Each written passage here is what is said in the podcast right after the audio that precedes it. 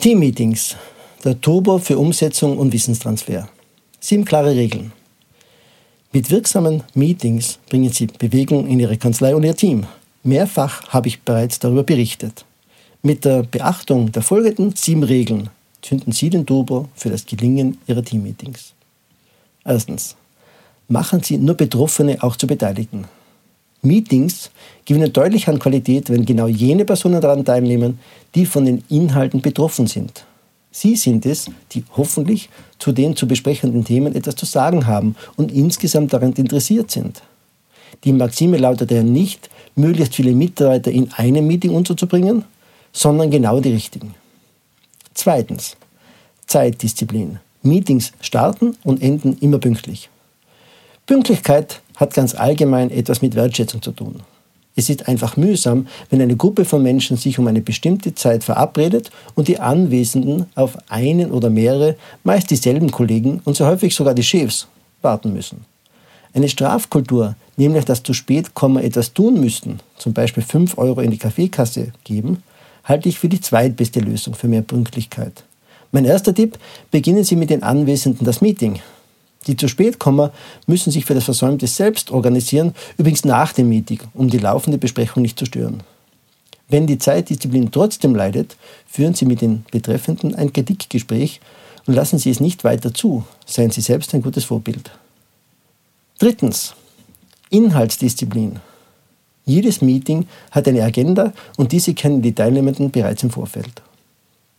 Die Agenda ist das organisatorische Herzstück eines Meetings. Es gibt kein Meeting ohne Tagesordnung.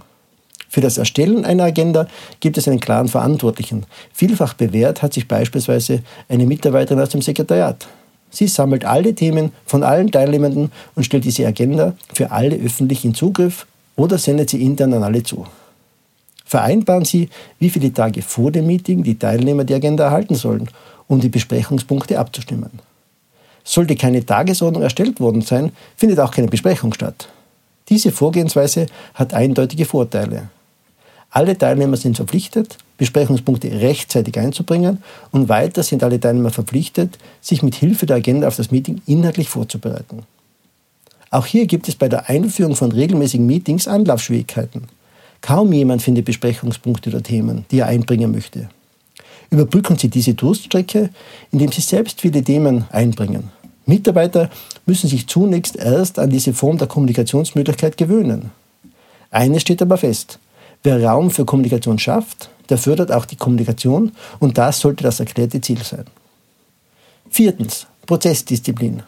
Der Moderator trägt die Verantwortung für den Ablauf, aber jeder Einzelne ist für das Ergebnis und die Atmosphäre mitverantwortlich.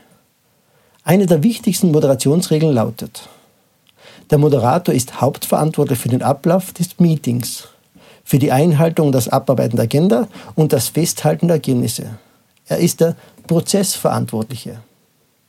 Er ist wenig bis gar nicht beteiligt an der Ideenfindung während eines Meetings, aber Ausnahmen bestätigen diese Regel.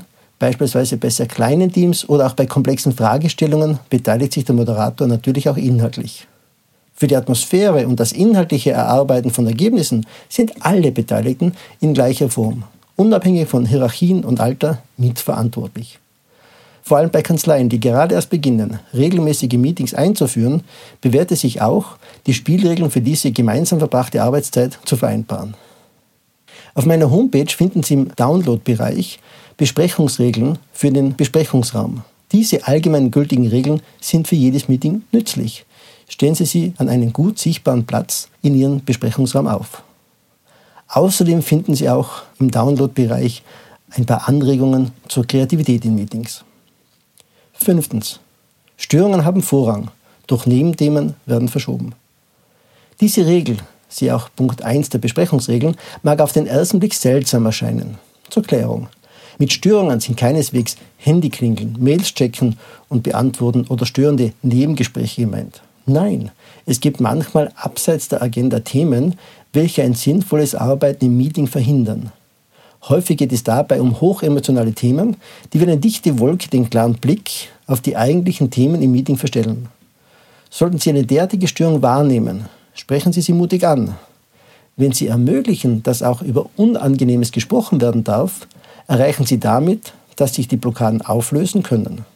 Sollten aber Teilnehmer ständig von den eigentlichen Themen abschweifen und sich auf Nebenschauplätze konzentrieren, ist es Aufgabe des Moderators, hier lenkend einzugreifen und einen konstruktiven Vorschlag für die weitere Vorgehensweise anzubieten. Sechstens. Ergebnisdisziplin.